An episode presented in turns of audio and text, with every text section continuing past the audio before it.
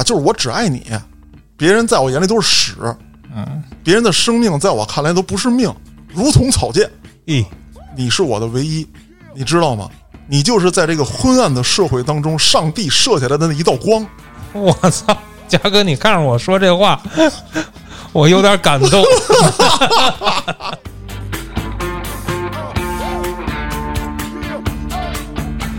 这枪一响，纽约街头就乱了啊！这帮年轻人就开始跑啊，前面还喊“美国万岁”，打击犯罪呢啊！这边一听见枪响，哇，全跑了，吓哭了，拉裤兜子的、尿裤子的、哭爹喊娘的，满街都是。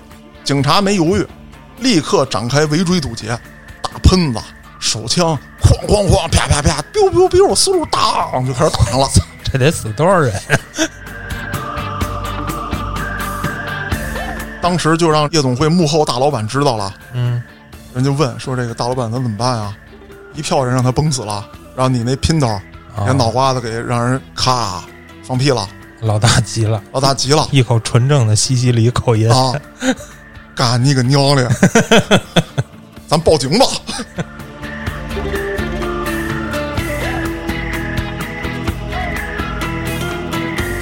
十二岁那年，弗朗西斯正跟家跟他哥玩呢，啊他哥比他大七岁。哎，我教你玩玩这个乐高啊啊！哦，当然那个时候可能没有啊，咱就这么说吧。我教你亲嘴儿。哎，对，你看我跟这位姐姐我们在干什么？哥俩玩的很高兴，突然一票警察冲到家里，啊，见了他哥哥之后，二话不说就搂枪。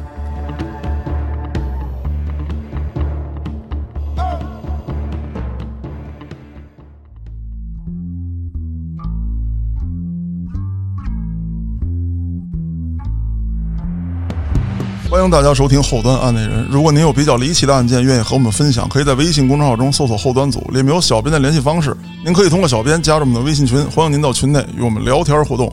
我是主播嘉哥，小黑黑，天叔，弟兄们，这个声音啊，感觉啊都不太好，是不是最近被捅的比较多呀？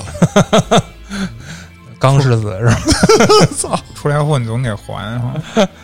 哎呀，我是啥呀？我是有点复发啊啊，但是它不是这个突发性耳聋了，啊！那是耳鸣。我以为是突发性脑残呢。哎，那咱就得分析一下，到底是耳聋比较严重受折磨，还是耳鸣比较严重呢？我觉着都挺严重的啊。耳鸣它是我这个耳鸣，它是低音耳鸣，就是嗡，持续性的在你的耳朵里。我虽然没有感受过啊，但是如果让我选，那我肯定不要耳鸣，因为我我听不见，至少不烦我，嗯，以可以这么理解吧？可以这么理解，可以这么理解，因为它打扰你。就像任老师那个耳鸣，他不是高音耳鸣吗？嗯，他跟我说，每天早上被耳鸣叫醒。我操！耳鸣是谁？我我晚上睡觉那会儿也挺难受的，就是嗡响，哦你睡不着啊，因为你一边耳朵等于有声儿，啊，对，你不会一整天的过程中都是这样的状态吧？都是持续性的，啊，不间断的，那这不间断人了。对，这这他妈的人容易疯了啊，容易暴躁啊。我觉得他离精神病不远了。他不是一直是吗？嗨。那是我是我冒犯了。不过你看看评论，其实好多听众都有过这种经历啊啊、我现在在扎针灸，也管点用啊，啊、扎针灸就跟那个调频似的，给你调成这耳鸣确这频，合理啊。调频可还行，不过现在扎针灸还通电呢，啊！我做过那个嗯，电针治腰的啊噔噔噔噔，跳，对，行了，不扯这么多，咱回头话里有话再聊。行，那咱们开始话里有话吧。那今天咱们哎操，别别扯淡。我跟大家说啊，其实刚才那段啊不算是废话。啊，为什么这么说呢？今天要讲这个案子啊，估计这几个人也是有那个大病，嗨，耳鸣逼的是吧？主要是脑子。啊，那咱们就一个一个讲，分析分析这几位。咱先讲一个什么呢？哎，讲一个发生在美国一九二几年到三几年之间的案子。哎，这比较远，咱们今儿可以稍微开心一点了。这个这个时代跟《教父》哪个更远啊？这时代更远，哦，那那就能联想到那时候的武器是什么样的了。一九三几年那个时候基本上啊，像什么那个轻重机枪啊、汤姆森啊这种都有了，啊，然后勃朗宁幺九幺幺这种枪都有了。嗯使的时候都是得标配一大风衣，要不然你就不好意思拿出去，是吧？差不多是这个感觉。嗯那咱们为什么今天又选了一个老外的案子？因为前两期呢聊这个外国案子啊，我发现大家这个反应还是挺不错的，嗯，听着挺过瘾。是吧？而且最近呢，我相信所有人啊，这个压力都比较大，哦，咱们也就别整那个烧脑子呀，或者说那些特揪心的案子。哎呀，你别说，其实好些听众还挺想听这个高智商犯罪的，是吧？咱们过一阵儿再安排吧。那咱们得安排上啊啊，得安排上，因为好多听众啊，其实，在两年前案内人刚开播的时候，就点播了好多这样的案子。嗯为什么我一直没说呢？因为有一些案子，第一它没有结案，然后呢，其他的播主呢分析的又比较多，我能知道的其实跟您知道的大差不差，是所以说起来没什么大意思不？我就想听嘉哥再说一遍。啊。那行啊，那就甭管这案子俗不俗，回头我安排一些这种烧脑的、高智商的哎，啊，咱们一起聊聊，一起分析。如果有机会把郭哥弄来，是吧？哎，对对对这个分析的视角，对这个犯罪分子的视角，我觉得别的电台不一定有哎，多整点那些带智能的木马。啊。操好，那咱们言归正传啊，说说这一位。今天咱们讲的这个犯罪分子呢，他叫弗朗西斯。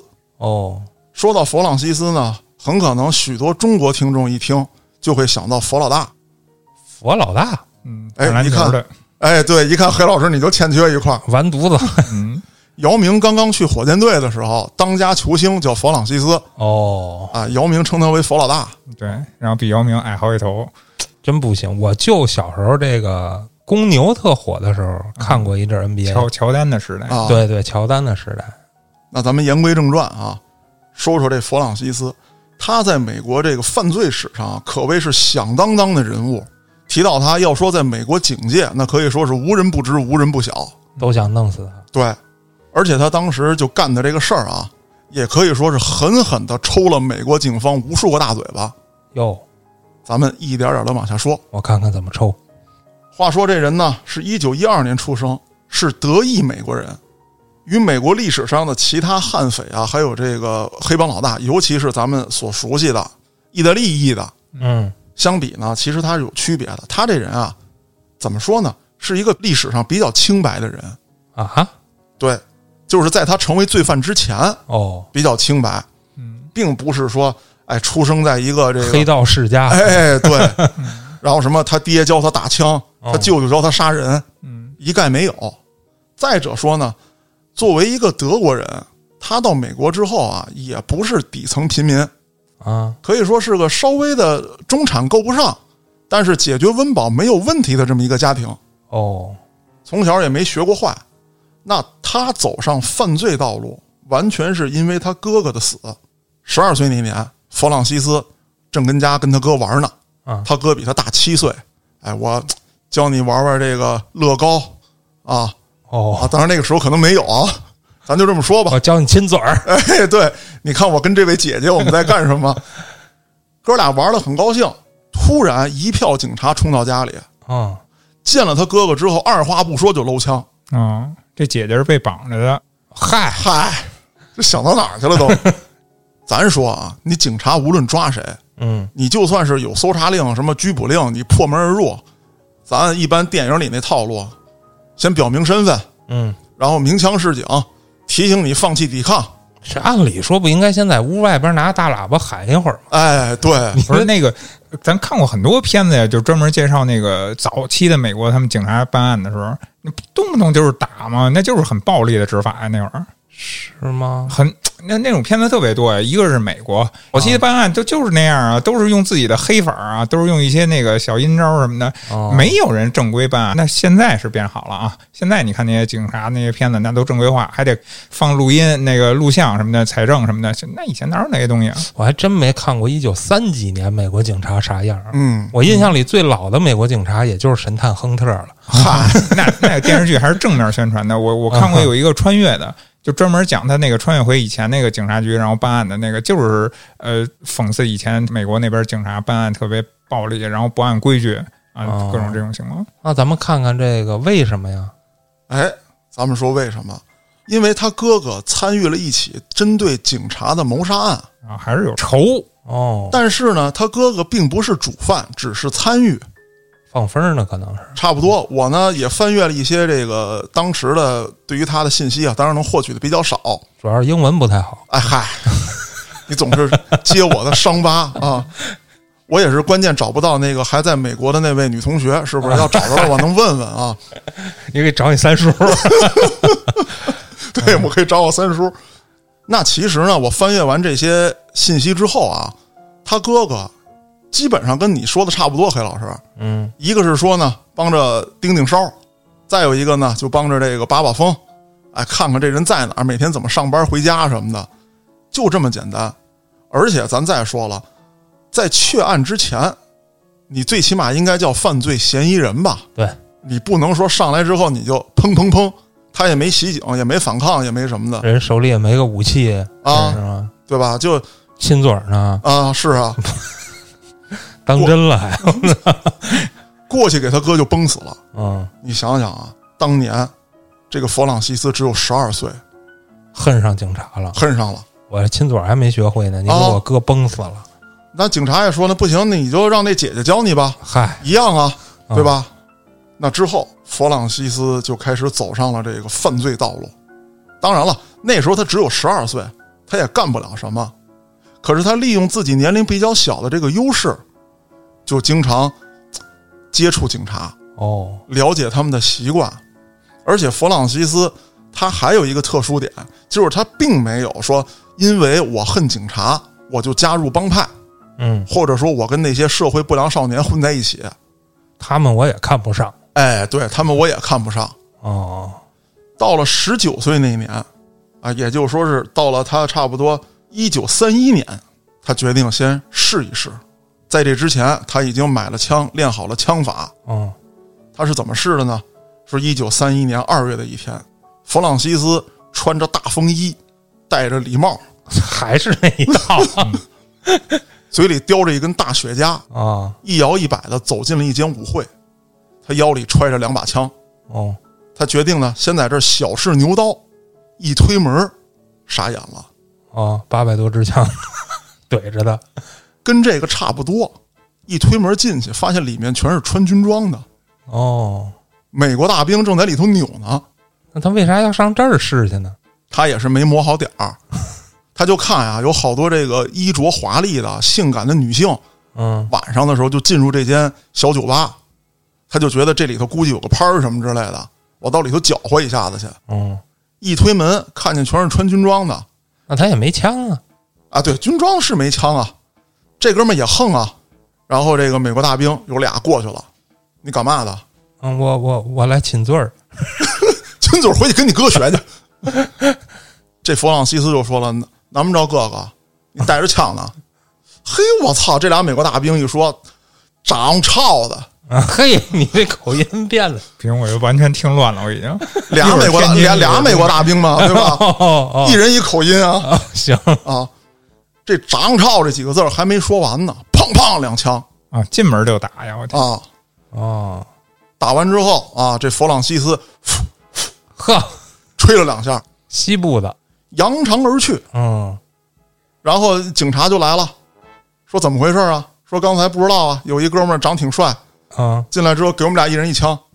然后这警察就说了：“你们他妈的当兵的，就就就让人给给崩了。这当兵的也急了，废他妈话！我们上大街你也不让我们带枪啊！啊，对啊你，要让我们带，操，我用不着你啊！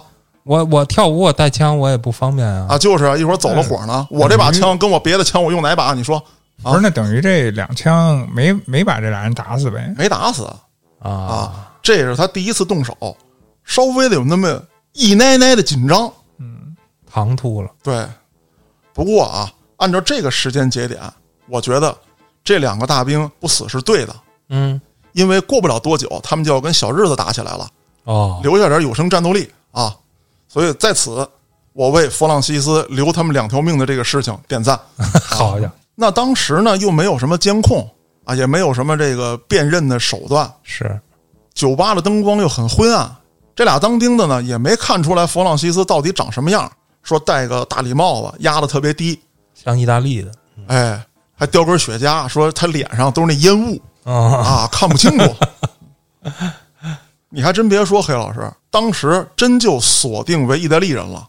哦为什么呢？你想啊，这个马上二战要开始了，啊这个社会背景之下，对不对？那个他们轴心国嘛，嗯嗯啊，这很可能说到我们这儿搞点破坏嘛。嗨当然了，德意它也是轴心国，为什么你们就老琢磨意大利呢？因为他穿风衣了，对。那此后这件事儿一个多月，警方也没有调查出个四五六来，嗯就暂时先搁置了。又过了一段时间啊，也就是说我刚才提到那个日子，一个多月，三月底的一天，弗朗西斯带着自己的女朋友，啊哎，开车去郊外玩儿。他这个女朋友啊穿的非常性感哟啊，这个开着开着车，弗朗西斯就有点这个按耐不住，啊，有点上头，说咱们把车停在马路边上，震一下子震一下子吧。哦他女朋友说这好刺激呀，啊，我们来吧，啊就跟这个车上震。中途呢，过去好几辆车也没理他们他们也不拉个帘儿啊，没有，不用拉帘儿。哦那突然震着震着，听见有人敲玻璃，哟警察呗哎，这警察呢也知道这俩人跟这儿震呢，嗯。但是说双向车道你堵了一条。这操直接停那儿啊，直接停那儿就震上了。哎呦。警察呢好心好意嗯。说你们俩不行，对吧？挪挪。挪挪地儿，旁边小树林儿，或者说离这儿大概开车十来分钟有一小汽车旅馆，嗯。你们到那儿去。说多大点事儿就憋不住了。啊！这美国警察刚一敲玻璃，这弗朗西斯抬眼一看，警察我操你妈的！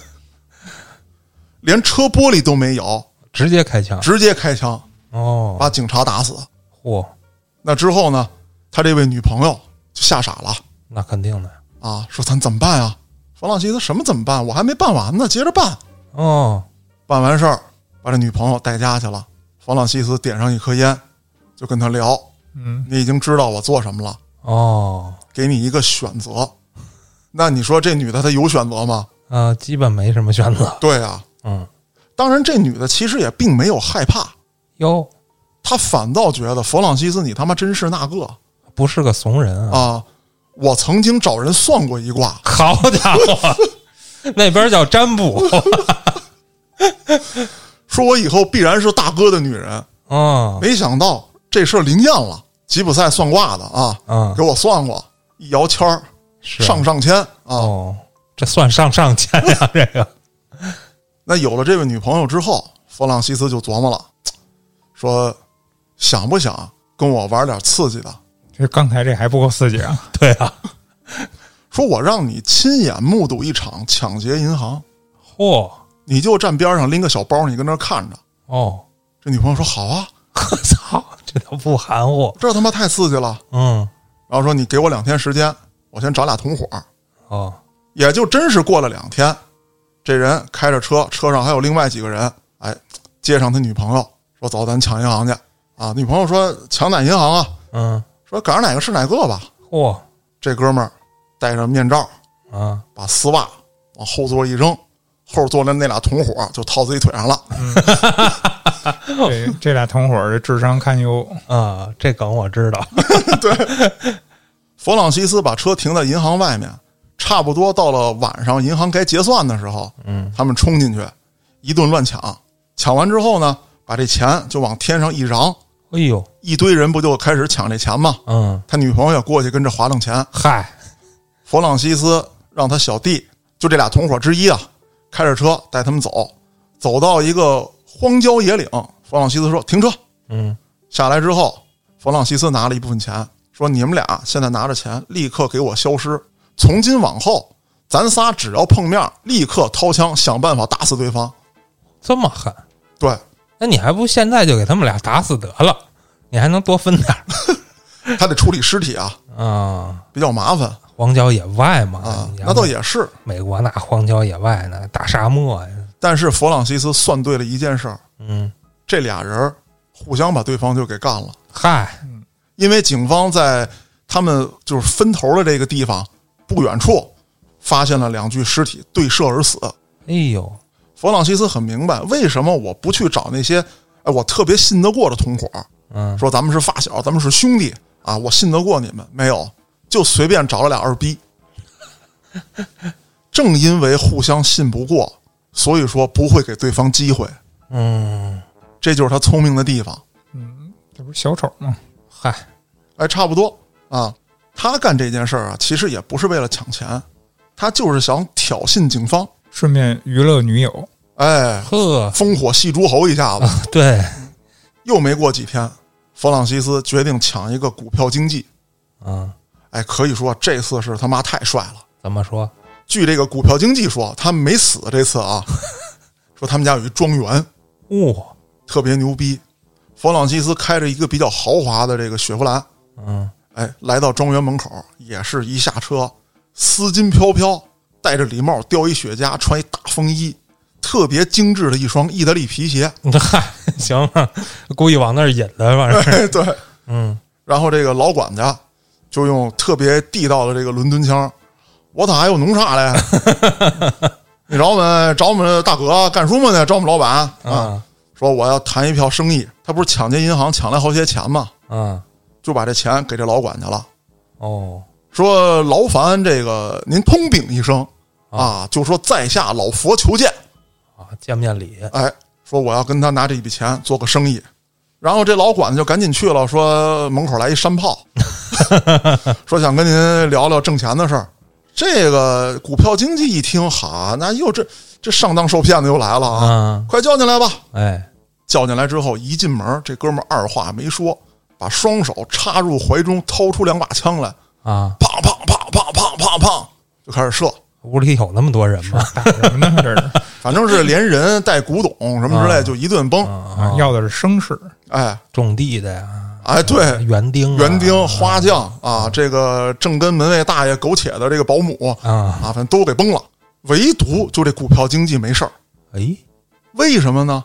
不是说弗朗西斯想留他一条命，嗯，这股票经济啊养了一条大狗，哦，他有一大办公桌嘛，啊，说来我这个办公室吧，他们这个有钱人家里都有办公室，嗯，来我这办公室聊吧。这狗呢，就正好蹲在这个办公桌的这个桌洞这位置嗯，啊，正跟那儿睡觉呢。这一顿枪响之后呢，这狗也没理他啊，说园丁死死死去呗，操！说保姆死了，操！就你家老公的牛奶过期，死死去呗。啊，一看这个弗朗西斯奔自己主人来了，呼家伙就冲出来了，哦，把弗朗西斯咬伤了哎呀，忘带骨头了，啊！嗯，这弗朗西斯就落荒而逃，这狗就穷追不舍啊！当然了，最后也没追上，人家跑到车里跑了。啊，可以说这条狗保护了这个股票经济。嗯，那之后就赶紧报警啊！这警察一来说，这回看清楚长相了吧？嗯，说没看清，啊，为什么呀？说当时一听见枪响，我就钻桌子底下去了啊 也慌了。啊，然后看见的都崩死了。我们家狗看见了，得问问对对，你问不行，你问问他吧啊！跟狗聊半天也没好使。是那干完这一票之后，弗朗西斯觉得真他妈的栽面儿啊！啊，我让狗给我咬了，可不是了吗？杀狗啊，就是在大街上见着狗就崩。嗨，他这个说气气性着实有点大。他这转嫁仇恨的这个能力挺强，哎，对，你也不分哪条狗不分，反正见着就崩嗯啊。那这时候呢，当时的纽约呀，就他住的这个地方，嗯就说现在有一变态满街杀狗，都不敢出门遛狗了啊啊。那过了一段时间，弗朗西斯缺钱了，他呢就绑架了一个夜总会的女老板。当然说刚开始绑架他的时候呢，其实还没想管他要钱，嗯就是他到夜总会玩去，说你们这个一票小妹儿啊，都不配我的身份，说必须你坐我腿上。啊这老板就来了，说大哥您要是坐坐吧，是吧？瞅您这一身打扮，这么标准的意大利皮鞋，是不是？啊，我陪陪您也没毛病。说不行，你给我穿貂去，啊你没穿貂啊？哦你坐我坐我这儿我没牌面啊。嗯嘉哥，这个故事我听到现在啊，我这个脑袋一直游离在纽约、东北 和他妈意大利之间，我我我我着实有点乱。你你可能马上就要分裂，你知道嗯，吗？我知道，真的不行了，我操！就是其实你知道，我是一个声控者，就是我要用我的声音跟我的故事，让所有听故事人分裂。嗯好吧 啊别听了关了吧不，你主要还是脑控。要换台吧，同志们啊！那这老板就拒绝了，说咱们不带这么玩的啊。嗯说您让我喝酒我喝了，您让我坐腿上我坐了，让我穿丝袜我穿了，对吧？你这给我弄一貂，我说这不符合我们这做派，嗯，这来不了这个。再者说了，你现在你到那边那东三省那都关东军在那儿，那貂不太好弄，嗨，你也体谅我们这个，不干，嗯说那就弄死你。哎，后来这个老板一听，我操，你是真有点飘了在我地盘上，啊！干我们这行的有善茬吗？嗯，你咋想的？脑瓜子我给你削放屁了！我把我意大利大哥给你请，我大哥带着老杂毛、老逼灯啊，行了，二秃子回来了啊，大中毛，原了又，我他妈我今儿废了你，勒不叉子给你卸了。没成想，啊，弗朗西斯一人给他们一枪，哎呦，然后说：“现在啊，我给你个时间啊，你给我拿钱。”说：“那我找人送钱来不行，我跟着你，能拿多少拿多少。”哎，拢了一圈钱之后，砰，给这个女老板崩死了。就在夜总会里，对，这不叫绑架吧？呃，你要这么说，我觉得也对。挟持挟持，这就是抢劫嘛。当时就让这个夜总会幕后大老板知道了，嗯，人就问说：“这个大老板咱怎么办啊？一票人让他崩死了，然后你那姘头啊连脑瓜子给让人咔放屁了，老大急了，老大急了一口纯正的西西里口音，啊！干你个娘嘞！咱报警吧。西西里应该挺干旱的哈。那纽约警方呢也受到了巨大的压力，是啊，时间不长，就这个案件频发，还有警员牺牲。哎呀，说这个就开会吧，啊，这个在大会议室上，警长就拍着桌子骂街：“你们都他妈干什么吃了再这么下去，咱这成哥谭市了。啊？蝙蝠侠呢？嗯，嗨，给我打一灯，给我给我叫叫叫过来。哎，没好使，那人家没有蝙蝠侠，对吧？对，那怎么办呢？啊，就只能说咱们靠自己的力量，给我全城搜捕。说警力不够，给我招人招协警嗯，啊，给我找他。还真就赶巧了，事情过去了大概两个月，在五月初的一天啊，可能那会儿刚过完五四青年节吧，哦嗨，啊，美国青年正在热热闹闹的满街庆祝。哎，有这么一个警察，发现在人群之中有这么一双精致的意大利皮鞋，得嘞，嗯，就跟踪他。这不佛不是他哪知道这精致的意大利皮鞋就是线索呀？当然了，我只是这么一细说，警察不可能单单根据一双皮鞋就觉得他这人值得怀疑。嗯，还有那件风衣呢，嗨，你说对了，为什么？五月份了，我操！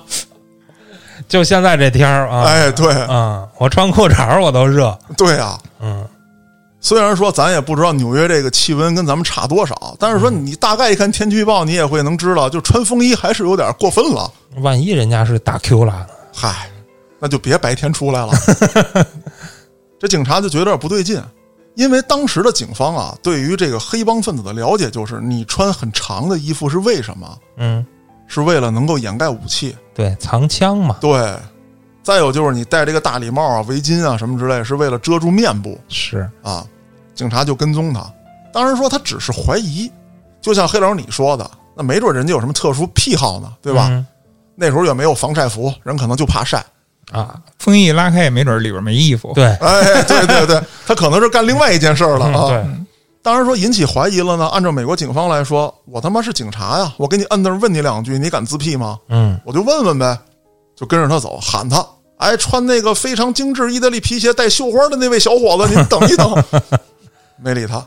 啊，穿那个非常精致白色风衣特别帅气的那位小伙子，你等一等，没理他，你再不停下都拐弯儿了，我还真就拐弯了。哦，警察追过去，在拐角处，砰一声枪响，哎呦，警察这尸体就飞出去了。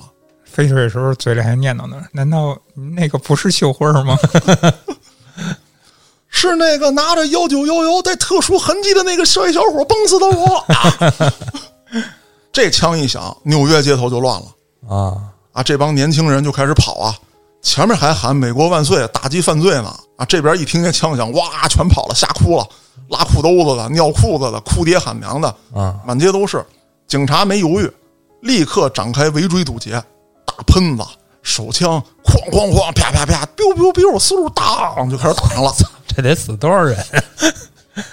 好巧不巧啊，就是在这么一顿围追堵截之下，正好在美国的一个广场上，有一堆人啊正在那儿跳广场舞呢吧？咱就说怎么也飞不出花花的世界，这大妈正嗨呢。中间还是篝火啊，反正就是这么一个场景。这个弗朗西斯冲进去了，人就乱了，啊，一跑一冲一撞，警察也没法开枪了，他就一边开枪一边跑，在众目睽睽之下，弗朗西斯突围了，消失在人群之中，转眼不见。脱就把。风衣给脱了呗。对，建叔说的对，你说把帽子一扔是吧？哎，丝巾一摘，风衣一脱，就跟那个那好多特工电影里似的，那些变装画面多牛逼，行云流水。除非他里边真什么都没那穿。那那就应该更快的被抓住了。嗯，对他跑完之后啊，在一个拐角有一个下水道，他钻进去了。要有点那个怪人那种感觉啊，科学怪什么人那个。怪人？四个乌龟啊！哎，哦下水道里只老耗子跟他说你那那也老是这身装扮，米开朗基罗啊！我对，那老耗子跟他说：“你从这边走上去。”了。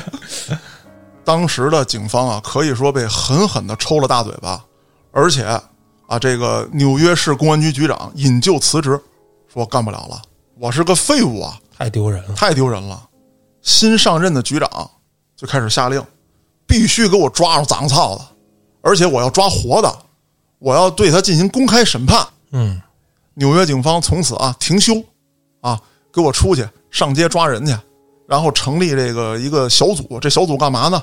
就在下班时间给我挨个敲警员家的门，看这些警员是不是出去上班去了，督察，督查啊，还真有了成果了。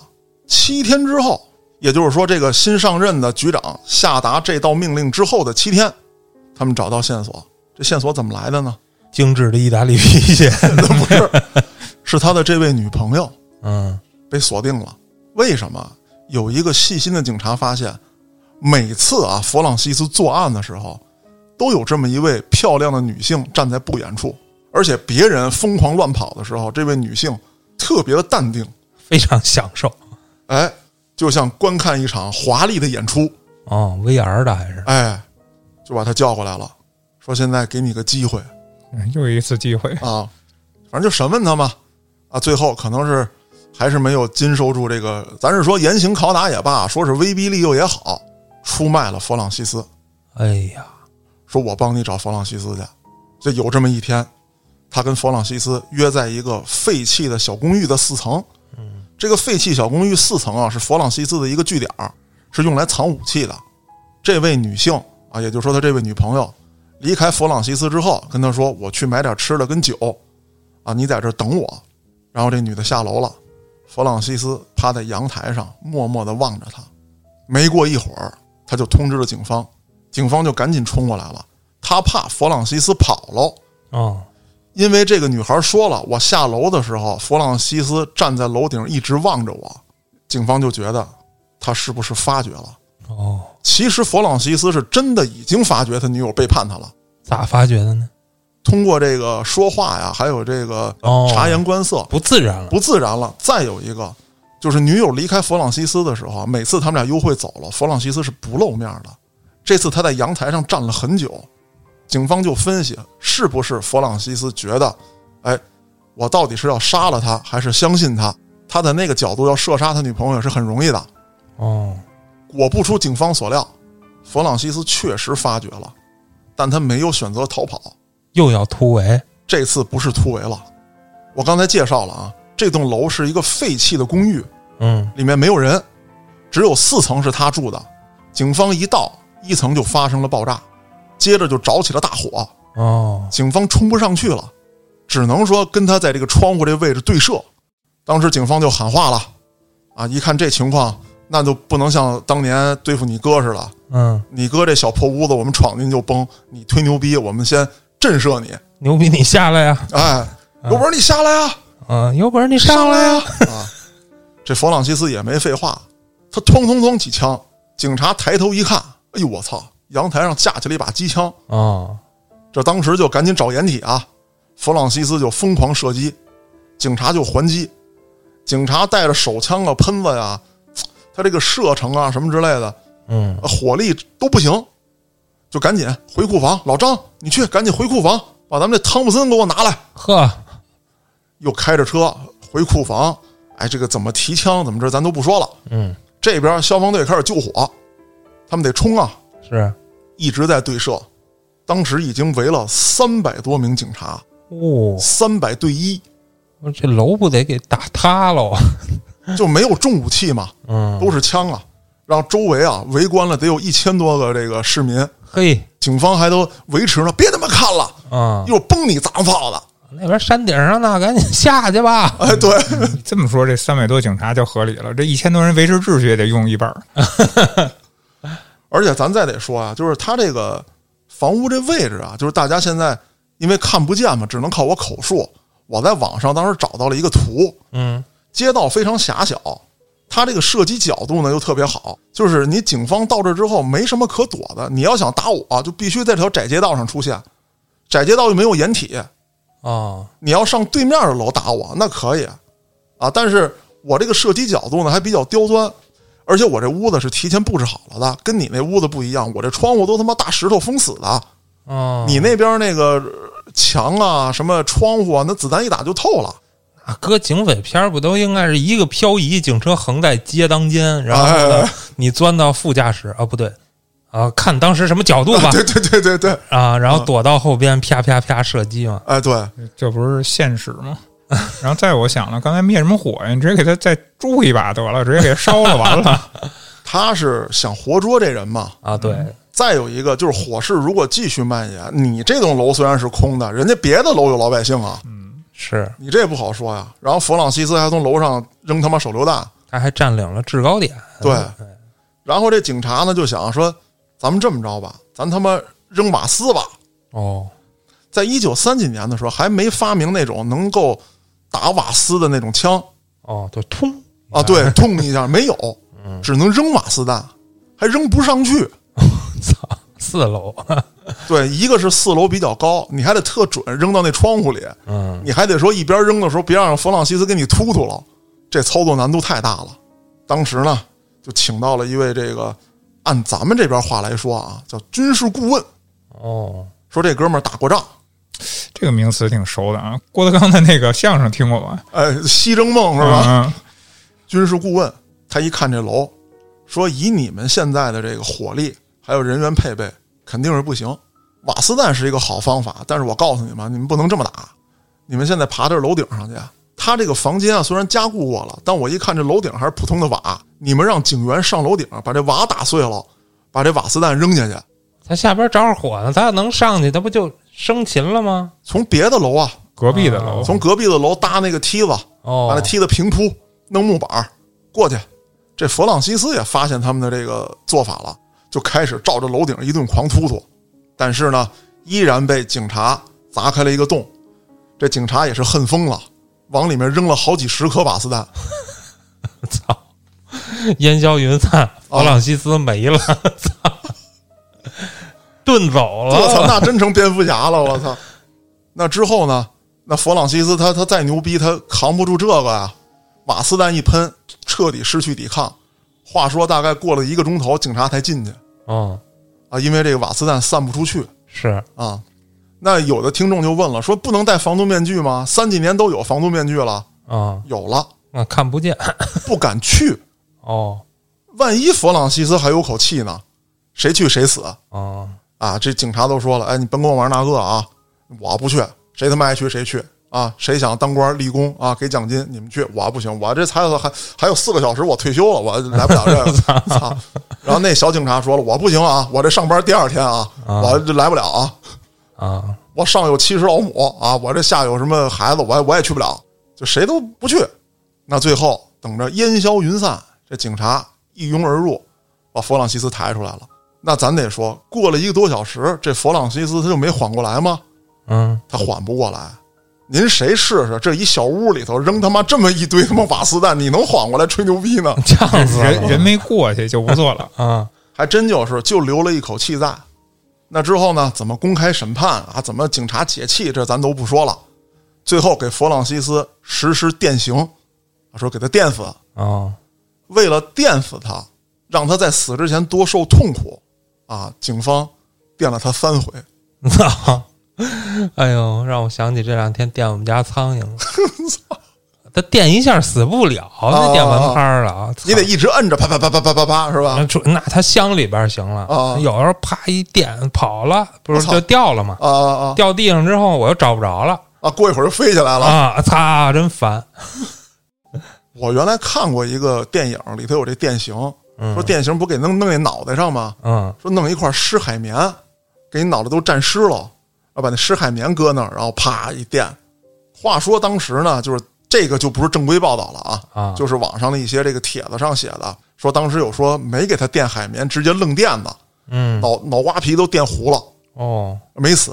有的说呢，就是给的这个电压，包括电的时间不够啊，好比说十秒电死你就电你七秒，等你缓过来我再电你啊，解恨呢啊，解恨呢。其实，在弗朗西斯死之前啊，他不是在监狱里关了一段时间吗？嗯，这人一直也就没老实，什么。打狱友、烧监狱啊，想越狱、亲嘴儿啊，对，等等这些事儿啊，他干了好多啊。对于这个人，咱们暂且先聊到这儿。嗯，大家听着挺豪横。那么下面我要讲一个雌雄双煞哦。本来弗朗西斯跟他女朋友就差点成为这个雌雄双煞，是无奈女朋友功力有点低，是。哎，就喜欢看片儿，不喜欢拍，对，不喜欢实战 啊。那这里面这位女性，咱主要说喜欢实战哦，而且让大家意想不到，这位姑娘可以说是一个在别人眼里是一大朵白莲花。啊。听我慢慢道来，您讲。这事儿呢，也发生在一九三几年的美国，但是地方变了。刚才咱们讲的妞药是妞药，这是密西西里哦，偏了点儿。哎，一九三三年的四月份。啊，这个密西西里的一个警察局接到一个电话，说是在橡树岭大道啊，有这么一户人家，家里啊吵闹声不断，弄得邻居睡不着觉。说警察，你们赶紧到那看看去吧。嗯，本来呢，警方以为就是一个简单的扰民的行为，但是接到报警之后，这警察一去，立刻呼叫了支援，还没进屋呢，就先叫支援。里边打仗了，里边不是打仗，他闻到了一股熟悉的味道，啊，血腥味儿，不是血腥味儿。是一股劣质的威士忌的味道，嗯，假酒是吗？对，这是一个造假酒的地方。哦，那会儿美国禁酒的嘛。对，正是在这个大历史背景。嗯，那每次端这种私教假酒、私贩假酒的这种团伙啊，基本上都是一场火并，都是黑帮嘛。啊，都是黑帮。所以说接报警之后，这俩警察呢，他就没敢去，说咱赶紧叫支援吧。嗯，端了案子，那支援到来。一共是五名警察，就准备破门而入。咱们支援也不多呀。小的地方警察确实也少。对，他也没想到说，在我们这地儿能有什么大的造酒团伙啊？估计都是小的。我还有武器。哎，啊，没成想，这俩警察刚到现场的时候，他不是等支援吗？里面的人已经发现他们了，想撤，但是因为有些东西要拿，耽误时间了。等这五个警察冲过去的时候，屋里的枪就响了，把这五个警察打跑了。跑了！警察撤回来之后，继续叫支援，就看见有这么几个匪徒在一男一女的带领之下冲出公寓，开车逃跑。咱简单形容一下这个画面啊，就是警察撤走之后，大门被踹开，前面是一男一女，男的。端了一把大喷子，女的拿着一个冲锋枪，嗯，哐哐哐开着枪就冲出来。这俩人一走出门之后，从门后面鱼贯而出，那么几个小弟啊，朝不同方向开始射击，都拿着手枪，梆梆梆梆梆，打谁呢？就瞎他妈打呗，就啊。那咱们就得介绍一下了。刚冲出来的打头这俩，一男一女是对夫妻啊，也可以说是情侣，就是他们没有登记。嗨，那不就是情侣吗？但是有人给他们主持过婚礼哦，哎，男的呢叫克莱德，女的叫邦尼，帮克莱德的，对，帮克莱德，我帮你 啊。他们俩不是一般人啊，是美国历史上最有名的夫妻悍匪。这个克莱德呢是德克萨斯州的人，身上有点那么个牛仔血统哦。出生于一九零九年，克莱德从小啊家境贫寒，一共七个兄弟姐妹。父母呢根本就没有时间去管他们的教育问题。从小这克莱德就是偷鸡摸狗，啊，打架什么胡作非为，嗯不是什么好孩子。十七岁那年，克莱德拿他爸爸的身份证租了辆车，结果没还人家，让警方就给抓走了。哦，抓走之后呢，克莱德觉得这事儿也不是什么大事儿，反正是我爸被抓走了，是吧？他被抓走了 啊，啊，肯定是拿他爸身份证得先找他爸呀。嗯，他爸一说：“操我关我鸟事儿啊，关我鸟事儿啊！”把这七个儿子全给我叫过来，谁干的你发现少一个，啊？嗯，就是他，啊，对，老六怎么没在？大哥还说呢，老六大哥不是爸，你忘了老六会隐身啊？老六救爷爷去了。啊，就把这克莱德给逮起来了。咱就这么一比喻，就可想而知这一家子什么德行嗯啊！当时正是美国的一个大萧条的时代，嗯，失业啊，这个找不到工作的，是社会动荡，不太平。那会儿美国应该是工业突然的特别发达哎，啊，然后消费跟不上，对消费跟不上了。嗯比如说以前大量钢铁，然后铁路铺满整个美国以后，哎我不铺了，啊，对，那我这些钢铁怎么办？或者说这些工人怎么办哎对，办啊？嗯，大概就是那么一个时候。我记得咱们上中学还学过这么一篇，就在那个时候，资本家把牛奶倒入下水道，啊，对，消费跟不上，消费跟不上，生产过量。那克莱德在这样一个时期之下，他本身就没受过什么良好的教育，咱都甭说文化教育，就家教都没有。你说他能干啥？拿他爹的身份证弄车去，他肯定当时也想，反正他妈逮我爹嗯，得亏没小额贷，嗯，啊！操，那就完犊子了。啊哎，要不黑妖咱穿越回去，咱干干一票这小额贷什么的，这小额贷就算了吧，哎割一波美国韭菜好样的，啊！开玩笑啊！嗯出来之后没多久，他跟他一哥哥俩人偷火鸡去哦，啊，准备做烧烤大餐。感恩节了，没到感恩节，就想吃这口了，然后结果又被警察逮着了。二进宫两次之后啊，这克莱德根本就不思悔改，说我必须干票大的哦，啊！我一看，我我往监狱一蹲，一问这个你干嘛的啊？我抢银行的。一问这个你干嘛的？我杀人啊！你杀过人呢？你得问我杀几个人对啊，啊？你知道我在纽约杀多少警察吗？嘿好，碰上大哥了，我操！那克莱德出来之后，咱先不提，就是基本上劫道，嗯，然后这个入室抢劫偷盗是，啊，就走上了犯罪道路。咱说说这邦尼，邦尼啊，可以说是个大家闺秀，出生于一九一零年，也是德克萨斯州的人。年幼的时候呢，虽然说家庭不太好，但是呢，通过父母的努力，生活在慢慢改变。也就是说，他出生的时候很可能是一个比较哎家庭比较低潮的时候，但是他的一生在他成长过程当中，一直是看到希望、看到好的，他的日子是越过越好的。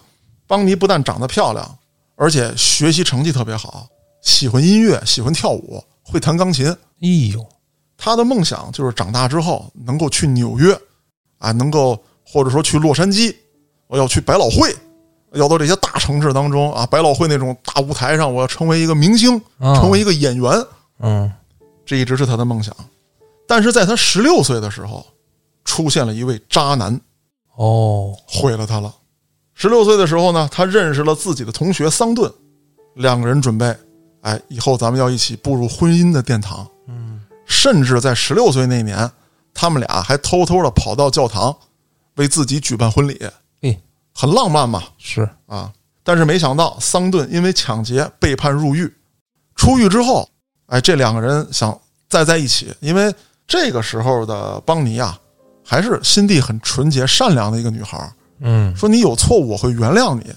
可是没想到，这个桑顿啊进去了之后，觉得自己我他妈的是那个，哎，我认识了好几个好大哥，哦，我得跟他们一起闯社会，我得叱咤风云是，啊！你看看现在我身边这些姑娘都是 model 啊，你这个小镇姑娘，哎呀，操，哦已，经不入我的法眼啊！俩人不欢而散，从此之后再没见过面。那本身邦尼啊还是很喜欢桑顿的，他也不觉得桑顿抢劫这件事儿是错，他只是觉得桑顿是一个爱冒险的人，如果不是因为他跟了那些所谓的大哥，他身边有那些不三不四的人哎女人啊，主要还是女人，哦，邦尼还会一直跟着他。那赶巧了，那咱们就得说说克莱德和这个邦尼是怎么认识的。嗯他们有一个共同的好朋友啊，是一个女的。那这女的呢，在一九三零年的一月份，也就是刚刚过完元旦，这女的受伤了。这克莱德呢，就说：“哎，探望她去，哦，说我看看你吧，老妹儿，咋回事啊？让谁给干的？哥给你报仇去。老妹儿也不是啥好人儿，”哎，那这女的呢，跟邦尼呢，俩人是比较好的朋友。这个时候，邦尼正在照顾她，闺蜜了，那属于哎，对，属于闺蜜了。哎，克莱德一到家里头啊，迈着六亲不认的步伐 就进来了。这邦尼回眸一看，哎哎呦，呦，这比我原来认识那桑顿那大哥范儿可足多了 可不是嘛，啊！人高马大，英俊潇洒啊，抽着根烟，吐着那烟圈儿啊，就那种，哎呀，这这都不叫事儿啊，老妹儿就那个劲儿啊！戴着礼帽，抽着雪茄，雪茄穿着精致的意大利皮鞋，跟他妈大哥学了，就哎，对，这俩人呢，可以说一下对上眼了，一见钟情。一见钟情。这克莱德一看邦尼也是，这老妹儿怎么这么楚楚动人呢？这么淳朴呢？啊，这么好看，啊，还会弹钢琴。嗯，过去就跟邦尼说了：“大哥没文化，大哥也不爱说话，但是大哥爱你。瘆得慌。”这一番社会科这么一唠，哎，邦尼彻底被俘获了。哦，说你就是我的那位白马王子，我找人算命算过，那叫占卜。对我以后得跟一大哥。那之后呢，他们俩就正常交往。克莱德跟这桑顿有一个区别，嗯，桑顿是干什么事儿他自己去，啊，弄完钱之后花天酒地去。克莱德不一样，说我带你找点刺激 操，怎么都是这路子？啊！你就在银行站着，而且这个克莱德呢，他还不乱搞女人嗯，啊，就是我只爱你，别人在我眼里都是屎，嗯，别人的生命在我看来都不是命，如同草芥。咦，你是我的唯一，你知道吗？你就是在这个昏暗的社会当中，上帝射下来的那一道光。我操，嘉哥，你看着我说这话，我有点感动。哎呀，那听众朋友们想，我们几个现在在一起这个画面啊，黑人是上帝射下来的，漂亮。那这个克莱德还教帮你打枪，打手枪，呃，对 你看黑人熟吧？对对，教他射击哦，啊，说你有什么精神压力，有什么需要释放的，那有很多途径。第一，可以是你的音乐嗯，啊；第二，你也可以宣泄你的情绪。我走，咱荒郊野外，咱崩点东西去。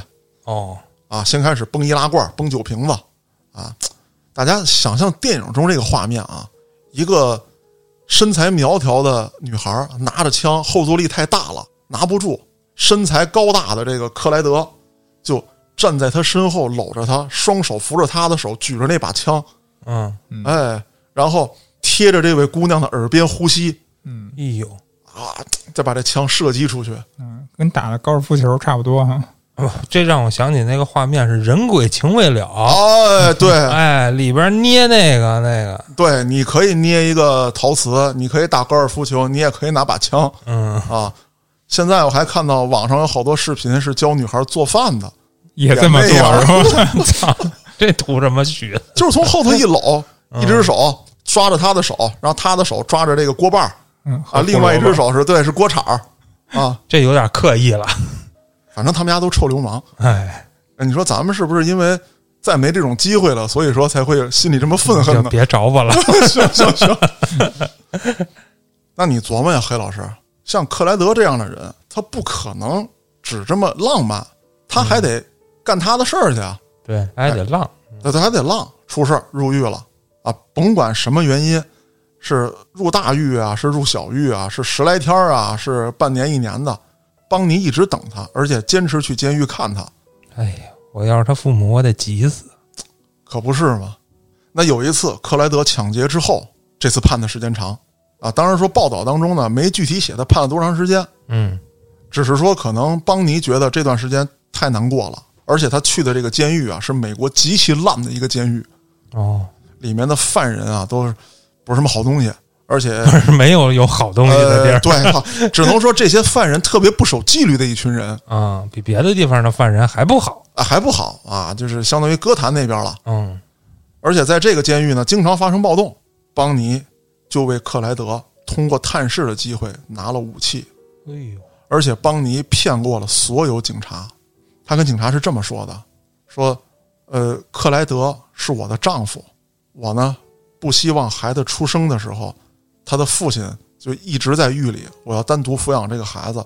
我可以跟他说，他的父亲是做生意了，几年之后回来啊，但是我瞒不了太久。我希望他能够减刑，我也觉得他对我的爱能够帮助他重新回归社会。嗯，哎，警察就相信他了，而且他还跟警察搞的关系非常好，哎，比方说跟警察聊天，了解他的情况，甚至他还为所有的狱警唱歌、哦，演奏、弹钢琴，嘿，狱警都非常喜欢他。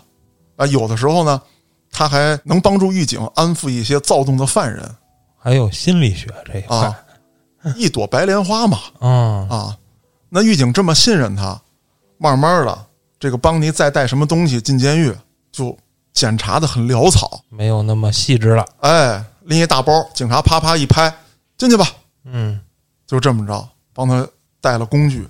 那么克莱德就借助邦尼所带的工具，通过一场监狱暴动越狱了。我操，可是越狱之后没多久，警方就找到了他，又把他关了起来。嗨，这不白折腾吗？白折腾了。但是在这里面，邦尼又起了很大的作用。啊，听我慢慢说，这个监狱呢是要进行繁重的体力劳动，嗯，邦尼就给克莱德出了招了，说你想办法把自己的脚趾弄断，你就可以不参加劳动了。哦，哎，克莱德照做了，不再参加劳动。那之后呢，他就在一次呃监狱暴动当中呢受了伤，骨折了。嗯，没有得到及时的医治，有点瘸，也就是说他左脚少俩脚趾头，啊，右腿还骨折。人他妈说弄断了，不是说弄掉了好吗？要不说智商上这俩人还是有一定差距的啊。那之后也正因此，警方觉得克莱德不再具备危害社会的能力了 他们真是 too young too simple 啊！啊。嗯，又不是他妈拿小指头开枪，问题在于，这个人为了出狱做出那么大的牺牲，他出来之后能老老实实的吗？他得把自己丢掉的这些，他得赚回来呀。嗯，是不是？那克莱德也因为这样的事情，包括在打架过程当中没有出手，挨了揍了，啊，等等一系列的吧，再好好表现，提前释放了。出来之后，他第一时间找到了邦尼，嗯，说还是那句话，帮我，不是，大哥没文化，大哥也不爱说话，但是大哥要娶你。嗨，我还以为大哥爱你呢，这回要娶了。对，这俩人呢，就来到了一间教堂，然后这神父正在屋里睡觉呢，就给薅起来了，老老登。哦，啊，你给我起来，你给我念段经，啊，给我来一个那个增福增寿经。嗨，这牧师，错地儿，走错地儿。对，这牧师我不会那个，你别逼我了，大哥，行不？嗯，不行，赶紧给我们俩主持婚礼啊！我说这主持婚礼行啊，那你总得我得问有没有人反对啊？咱这仪式得有，你这底下都空的，我问这管用吗？说你要人是吧？你给我提人是吧？你看我给你摇人儿，嗯，就摇来了一票啊，这个社会上的嫌犯人员就来到教堂里面，薛老拐子、李老棍子、嗯，张老歪啊，就全都来了，坐这教堂里面，那牧师就开始念啊啊，这个无论什么贫穷富有啊，帮你乐意乐意乐意乐意啊啊，这个无论疾病什么，你都看我，我都这趟都瘸了，他妈有什么不乐意的？就赶赶紧赶紧，嗯，然后说有人反对吗？然后底下把枪都掏出来，操他妈！我看谁敢！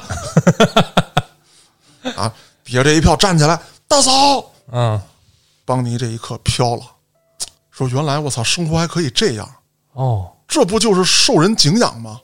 嗯，说我在百老汇啊，台下也是掌声，我在这儿也是掌声，一样啊。脑子也有点大病。啊。那之后，这对夫妻就开始了他们的抢劫生涯啊。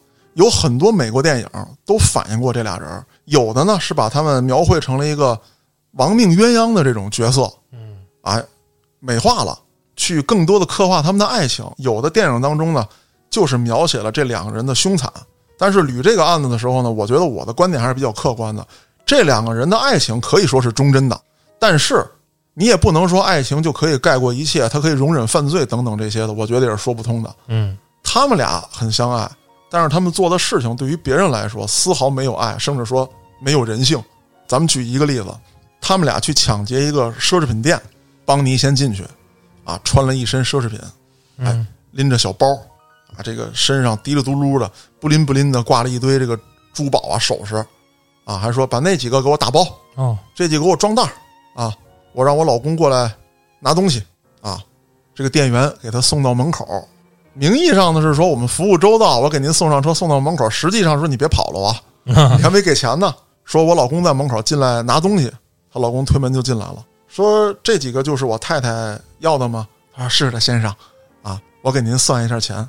这时候这俩人一转身把枪掏出来，当当当，把这人都打死啊！按照电影当中的描述啊，啊，我只是说要帮我太太拿东西，谁说给钱了？你居然敢管我要钱，这不是抢劫吗？操说的好有道理啊！我觉得还是有点倒骚。你直接进去棒棒棒就完了，还挑什么劲呢？不不不，人只拿喜欢的，这叫有品位。哦，你看我就不能理解，要不见识人玩奢侈品，人懂这个。是 关键你用过，我没用过，没用过，啊没用过。那咱再说，他们在路上抢劫，利用了是老百姓的这个善良，车坏了，这个场景咱们在电影当中也经常能见到。嗯邦尼穿的很漂亮啊，戴个小遮阳帽，哎，车坏在路中间了，招手拿个小手绢儿，哎，来了一个卡车司机，开着擎天柱，啊，吱刹车下来，穿着格子衬衫，大胡子大肚子，说有什么我可以帮你的吗，宝贝儿？操 然后说，呃，你帮我看看我这个车胎爆了。这大汉刚一俯下身去，帮你就从车的后座拿出把枪来，对着他脑袋，当就一枪。哎呦，然后他开完这枪之后，克莱德从路边的树林里拿着香槟出来，亲爱的，祝贺你，这是你第一次自己完成了这次伟大的行动哦，抢了一车东西。啊！反正就是这次你单独完成的，嗯我得为你庆祝一下。那之后这对雌雄大盗就是什么抢银行啊、抢珠宝店啊，犯案无数。在一九三三年的时候，年底了，他们又觉得自己得干票大的，怎么办呢？我们需要找同伙，就找到了克莱德的哥哥跟嫂子，也是一对儿吗？也是一对儿。但是他哥跟他嫂子呢，只是说在当地啊，不是什么好人家哦，啊。这个女的骄横跋扈，传老婆舌，骂东骂西的，啊，躺地上打滚儿。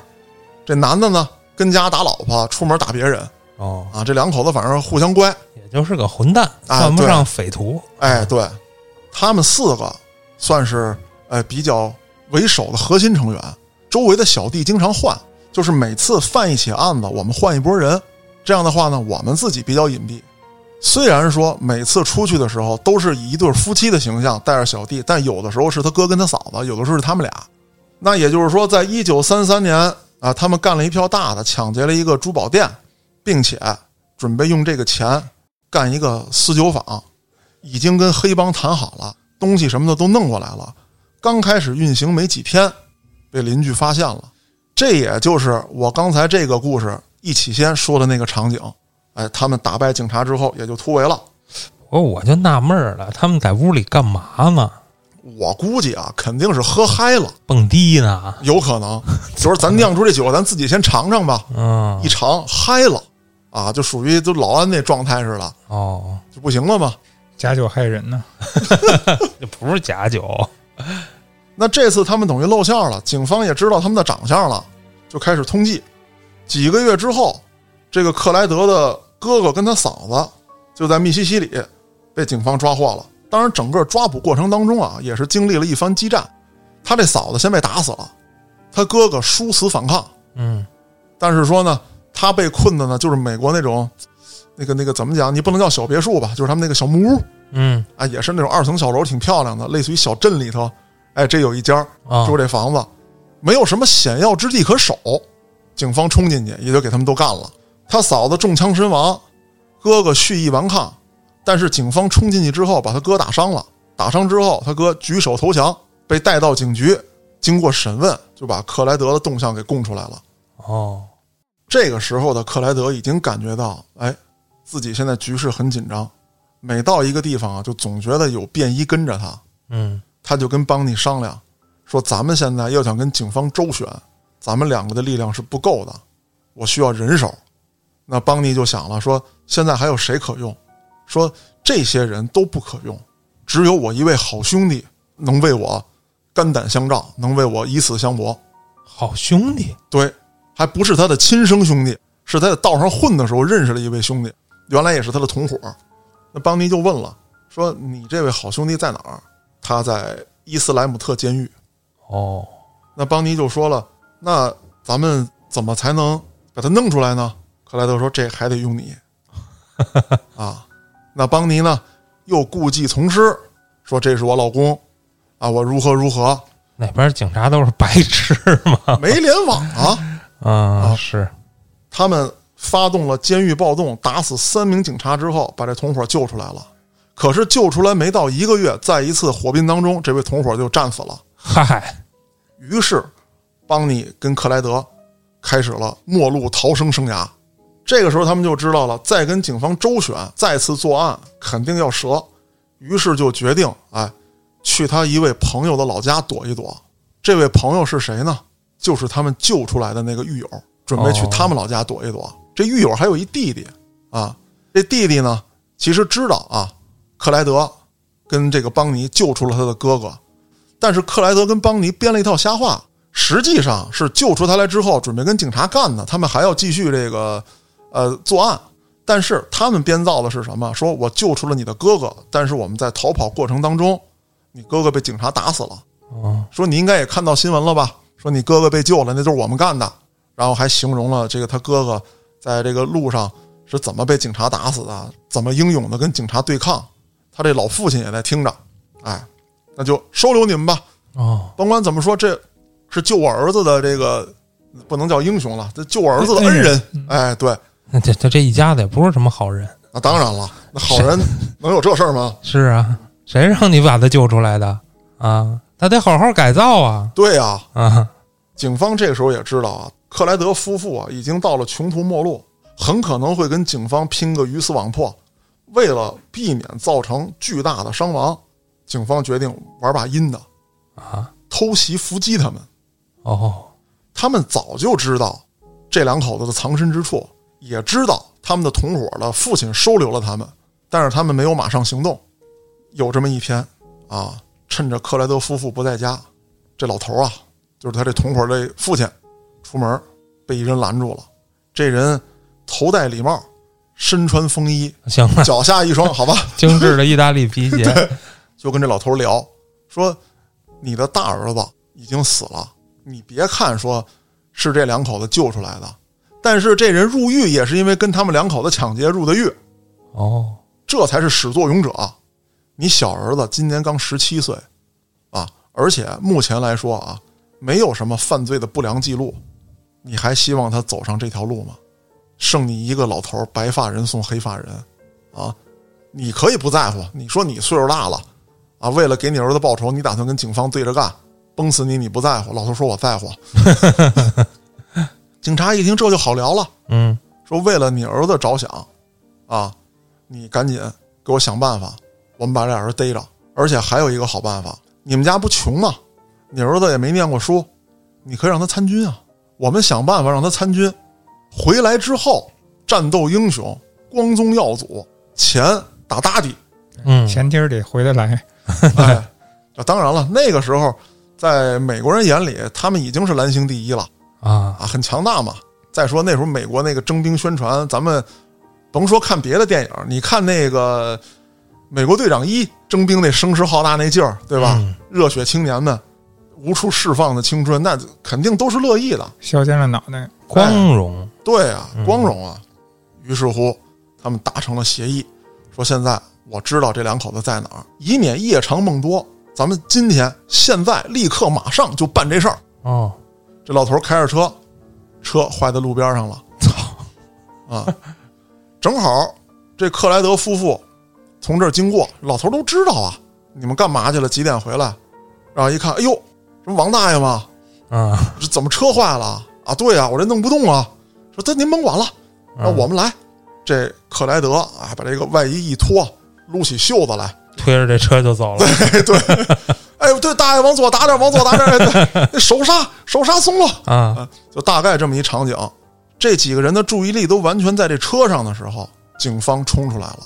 要说这克莱德啊，反应速度还真是快，一把把邦尼推开了。卧倒！啊，邦尼就趴在地上。克莱德就冲回自己的车里要拿枪，就在这个过程当中被乱枪打死。邦尼见到自己老公死了，也是急了，他随身带着一把小手枪，一直随身带着，就跟咱电影里演的差不多。这手枪就绑在大腿上，哦，一撩裙子就拿出来，古墓丽影啊！拿出来之后就向警方射击，警方是真没惯着这娘们儿，一直到把所有的子弹都打光，才停手。也成筛子了呗啊！至此，这对恶贯满盈的雌雄双煞死于乱枪之中。当然了，这是我听到的一个版本，这个应该是比较贴近现实的。另外一个版本更有意思，嗯，说是克莱德和邦尼被打死在自己的车中，克莱德身中二十七枪，邦尼身上中了十七枪，而且这两个人是在毫无意识的情况之下。被半路冲出来的警察截住并开枪，说：“帮你死的时候手里还拿着半个三明治。”哦，当然了，这两种说法哪个是真的，哪个是假的，并不重要。有一件事儿特别重要，这也是这个案子让我觉得很魔幻的一个地方。说是什么呢？这俩人被打死之后，周围的居民知道这个消息了，纷纷赶来。警方在维护现场嘛，要做记录啊，等等这些的拍照啊什么的，根本拦不住这些老百姓。这些老百姓疯狂的从邦尼还有克莱德身上撕扯衣物啊！据说这些悍匪他们身上的东西可以辟邪。我操！这是我看的所有报道当中啊，就是虽然说这些报道当中对于他们的死因有一些不同的说法，但是对于这一点是都提到了，就是撕扯他们衣物寻找战利品这一点。哎呦，这跟那个鲁鲁迅说那人野蛮的好像啊，特别像。嘉哥，你注意别死在外头！我操，然后我被人撕了是吗？操，能辟邪？嗯，哎呦我操！你说的我太觉得啊，黑老师我有点慌得慌啊。就咱这个照片都能辟邪，嘿好，你就甭提身上东西了。嗯，那更魔幻的事情是什么呢？这两个人不已经死了吗？甚至啊，有一些也不知道美国人是怎么想的，有一些人就提出来说，从此之后他们的罪恶已经消除了。应该把这对夫妻合葬，他们的爱情还是忠贞的。嗯，但是警方并没有采纳，他们把这两对夫妻分开葬到了两个墓园，而且这两个墓园中间还隔了一个警察局。哦，这他妈有点故意啊！哎，对对对，那这就是我今天要讲的这两起案子。我听完这两起案子，我就想啊，那美国的女人都这么凶悍吗？至少在那个年代啊。怎么说呢？就是我捋完这两起案子之后呢，我觉得是这样，在那个年代，是因为它有一个战争背景嘛，是可能在当时的政府一直在大力鼓吹这个英雄主义，嗯，呃，鼓吹这个男人的这种血性的东西。